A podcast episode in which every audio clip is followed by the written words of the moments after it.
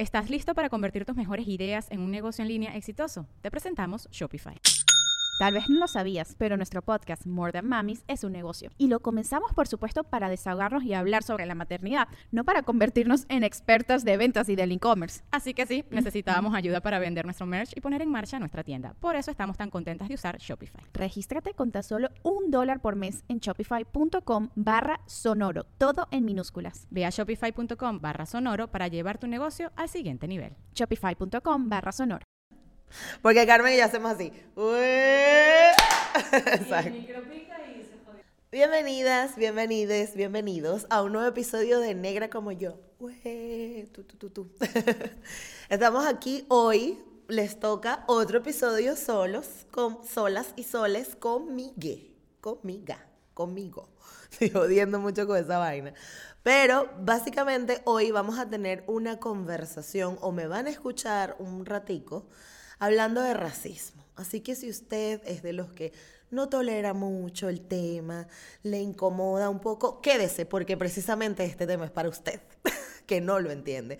Búsquese un café, tómese una aspirina para que no se le suba la tensión, porque me van a escuchar muchas veces repetir el término racismo y probablemente una que otro momento donde hable de la cultura blanca, que esto es otro episodio, pero hoy justamente vamos a hablar de un tema muy interesante que se llama el racismo sofisticado.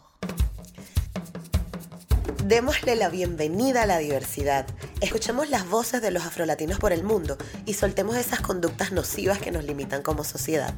Soy Gisette Rosas y esto es Negra como yo, el podcast. Primero, antes de entrar en ese tema, tenemos que entender qué es el racismo. Y el racismo es un sistema, un sistema que funciona con ayuda de un montón de factores, factores legislativos, factores de comunicación, factores de educación, que nos hace pensar que unas personas son mejores que otras por sus rasgos físicos. Básicamente eso es el racismo.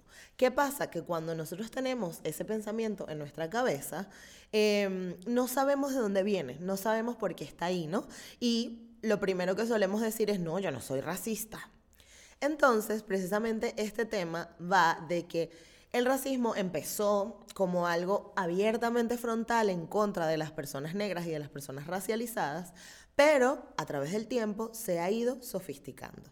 Entonces, por eso se llama racismo sofisticado. Poco a poco, em, durante el tiempo, vámonos un poquito bien, bien, bien atrás, alrededor de eso del siglo XV, el siglo XVI, ¿verdad? Cuando algo, el, mal llamado, mm, la mal llamada colonización, eh, fue un proceso histórico donde los imperios europeos empezaron a tomar territorios fuera del continente europeo llámese el continente africano y el continente americano, y este, además de apoderarse de las tierras y apoderarse de eh, las riquezas que habían en estas tierras, eh, también establecieron un sistema de jerarquías específicamente basado en el color de piel y en los rasgos físicos. Ahí es donde realmente el racismo se establece o, se, o se empieza a trabajar. ¿Qué pasa? Que para que este racismo y para que estos, esta creencia o esta forma de ver el mundo se sostenga, tú tienes que sostenerlos por un montón de leyes y un montón de recursos educativos. Por eso es que siempre me gusta hablar también de la cultura blanca, porque necesitamos entender a través de la historia, ¿no? Siempre nos han dicho, no, bueno, es que las personas negras, los indígenas, la comunidad de la India, los chinos, los asiáticos, etcétera, pero nunca nos hemos parado a hablar de la comunidad blanca, que también tiene sus características culturales y también gracias a estas características, pues es que entendemos el mundo como lo entendemos ahora. Por eso digo que el racismo se ha sofisticado, porque lo que hemos hecho es quitarle como capas de dolor. O sea, ya no vemos lo que sucedería eh, hace unos años, ¿no? En 1700, en 1600 que eran las personas que eran eh, les daban latigazo en la calle o eh, no sé sucesos muy violentos que eran cometidos en contra de las comunidades racializadas. Lo que pasa es que a pesar de que esas situaciones violentas no están sucediendo a día de hoy, porque ya son crímenes, en 1600 y en 1700 era legal hacerlo. Eh, les voy a contar, por ejemplo, de el Code Noir, que es el, mm, se, en francés, sí, el Code Noir, esto está en francés creo, sí, no sé cómo se diría en francés, pero significa código negro. Y eran 65 artículos que un hombre llamado Louis Colbert escribió para regular el maltrato que hacían o que cometían los esclavistas en contra de las personas esclavizadas. Estos seis artículos navegaban entre cosas como, y cito textualmente, cosas como teníamos que estar, tenían que estar atentos a la superioridad numérica, ¿no? Porque tienes que controlar a todas estas personas porque de alguna forma se pueden rebelar en tu contra. Y este eran el tipo de artículos que hablaban. Eran artículos abiertamente hechos para satanizar y discriminar a las personas negras y era ley. ¿Qué pasó? Que en 1784 Napoleón, cuando la Revolución Francesa, eh, abolió esta ley, pero la tuvo que reactivar al tiempo porque, claro, eh, los esclavizadores y el comercio de personas esclavizadas se estaba viendo afectado, hasta que una vez más tuvieron que abolir la esclavitud. En 1848, perdón, me confundí los números, en 1848 Napoleón dice, no, no, no, esto está demasiado grave, hay que abolir otra vez la esclavización porque mm, no podemos seguir ¿no? tomando los cuerpos de personas y decidiendo qué hacemos con ellos. Pero lo que sucede es que a pesar de que a día de hoy no tenemos cosas como el Code Noir, sí sobreviven los prejuicios, los estigmas y la discriminación. ¿Qué pasa? Que por eso les digo, se sofisticó. Simplemente ahora lo tenemos más elegante. Y ese racismo ha permeado en nuestras vidas y en nuestro día a día con cosas como, por ejemplo, que las personas negras no pueden usar su pelo al natural en los espacios de trabajo porque está considerado como no tradicional, o las personas que usan dreadlocks, por ejemplo, se les trata como mm, personas que no son responsables o que tienen una mm, relación con la indigencia, yo no sé qué carrizo piensa la gente, pero este tipo de estigmas y este tipo de pensamientos segregadores además y discriminadores lo que hacen es que refuerzan ese racismo que en su momento estaba establecido con el código noir, pero que a día de hoy pues es el jefe diciéndote en la oficina, no, mira, es que ese peinado no nos parece, o este comportamiento no lo deberías de tener, o por ejemplo no puedes entrar a esta discoteca. Hace unos días de hecho se volvió viral un video de unas chicas que querían entrar a una discoteca en Caracas, era una discoteca que estaba en una zona pudiente, ¿no? Del clase alta, y estas chicas Resulta que eran cuatro chicas negras, estaban súper bien vestidas, pero no las, dejaran, no las dejaban entrar. Y este tipo de comportamientos es el racismo sofisticado. Es decir, no, bueno, nosotros no tenemos nada en contra de ellas, solo que no pueden entrar.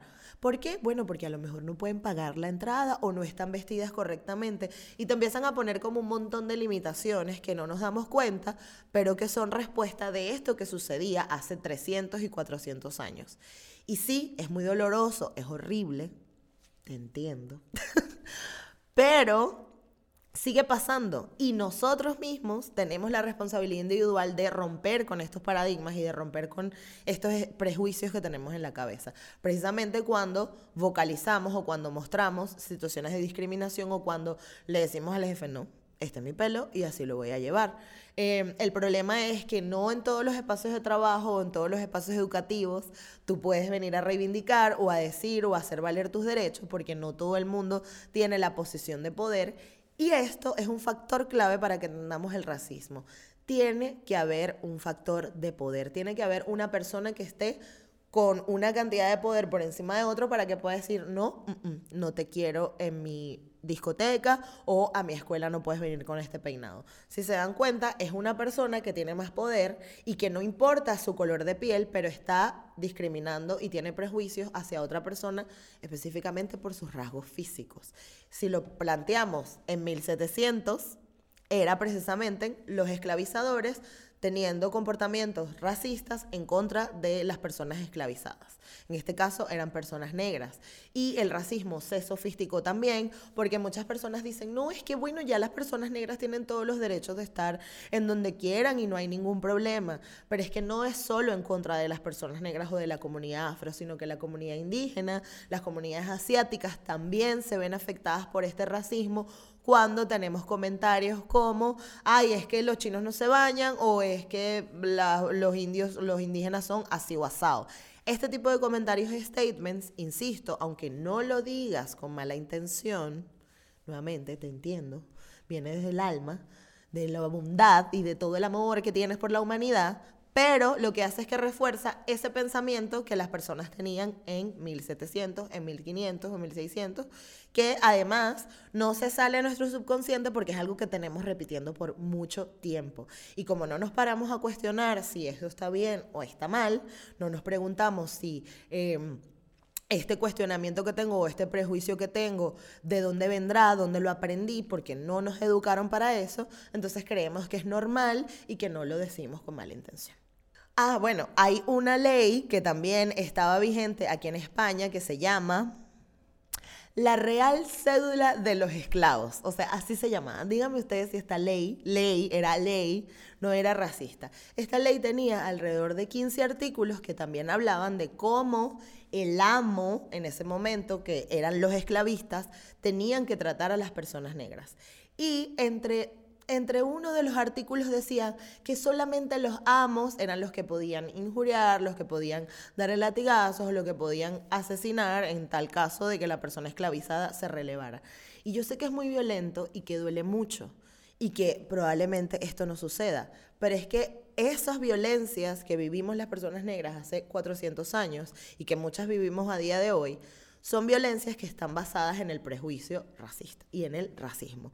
Y el hecho de que existe una ley que sustente esto y que además te diga ante el mundo o ante la justicia esto no está mal, eh, hace que afecte muchísimo a las personas y afecte a un colectivo, tanto en cuanto a los prejuicios como pues perder la vida en muchos casos.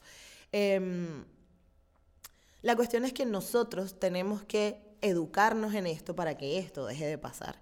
Y yo sé que a veces da flojera, que a veces da fastidio escuchar el racismo para allá, el racismo para acá, sobre todo cuando no te toca, pero resulta que aunque tú creas que no te toca o que no te ves afectado o que el racismo no se expresa en tu entorno o no lo vives, el hecho de que tú existas y que hagas vida en una sociedad racista te convierte en una persona que está apoyando el racismo. Así que activamente lo ideal es que nos eduquemos.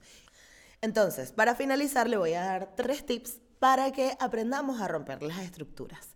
El número uno, el más importante, cuestionarse. Hay que cuestionarnos todo, absolutamente todo, desde las marcas a las que estás apoyando, desde la ropa que compras, desde los artículos que compras, desde la lectura que lees, desde las personas que sigues en Instagram, todo eso nos los tenemos que cuestionar, porque probablemente parte de nuestro conocimiento, de nuestra educación, está basada en sesgos racistas o en eh, conflictos racistas y no nos estamos dando cuenta. El número dos. El número dos es educarnos. Tenemos que educarnos activamente, tenemos que enfocarnos en escuchar proyectos, en, en ver voceros, en participar en conversaciones, en eh, leer literatura o narrativas afrocentradas, porque eso nos va a dar nuevas perspectivas y nuevas formas de entender este problema. Y número tres, número tres, activamente participar o vocalizar estas incomodidades. Parte del desconocimiento o de que esas estructuras no se rompen en nuestra cabeza es que simplemente no le damos la importancia porque en muchos casos no nos vemos afectados, entonces decimos, ay, bueno, eso no es problema mío. Pero si activamente utilizamos nuestra energía para decir por qué, y esto de esto se trata, cuestionarse y educarse, activamente también vamos a tener la fortaleza para poder decirle a otra persona, mm, eso que estás diciendo no está mal, y está mal por esto y por esto y por esto. Pero tiene, insisto, que venir desde la responsabilidad individual. Así que bueno, espero que hayas entendido una vez más de qué se trata el racismo. Si no lo has entendido, pues hay otros episodios para que te puedas ir familiarizando con los términos y los temas. De hecho, hicimos como, hay como tres episodios más, te los voy a dejar aquí en la descripción para que puedas visitarlos si no lo has visto. Y si ves que tienes un amigo racista una amiga racista, pues mándale este episodio. O una persona que suele reproducir cosas racistas, ¿no? O frases racistas, tú le mandas este episodio y le dices, mire mi amor, vaya y edúquese y aprenda. y poco a poco iremos construyendo una sociedad más justa para todos. Porque ¿qué pasa? Que cuando no te afecta a ti, no lo ves, pero resulta que hay un montón de gente que sí se está viendo afectado por esto. Así que gracias por estar en este episodio. Antes de que se me olvide, estos zarcillos preciosos que tengo hoy puestos son de Atelier Shongani, que es una marca afro-brasileña hermosa y gracias a Sheila por este hermoso regalo. Igual te voy a dejar en la descripción todo el link para que veas las otras cosas que tienes. Si estás en Brasil o en Latinoamérica, hacen envíos a todas partes. Y nada, espero que te haya gustado mucho este episodio. Recuerda que estamos en todas partes como Negra como yo, que tenemos un Patreon también donde nos puedes apoyar. Eh, patreon.com barra negra como yo, ahí estaremos, que este episodio además está disponible en Spotify, en Evox, en Anchor, en Apple Podcast, en Google Podcast y en todas partes donde escuchas podcast también lo puedes conseguir. Muchas gracias y nos vemos la próxima semana. Chao.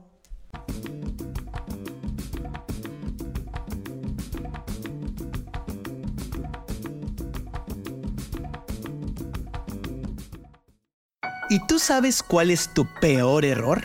La realidad es que nadie queremos hablar de ellos. Pero ¿qué pasa si entendemos que ese gran error puede ser mi mejor error? Todos, absolutamente todos los necesitamos para seguir evolucionando y para seguir creciendo. Así que en este podcast te invito a explorarlos a través de invitados espectaculares. Esto es Mi Mejor Error, con Dani Merlo. Mi Mejor Error, con Dani Merlo, está disponible en Spotify. Is Ryan here, and I have a question for you. What do you do when you win?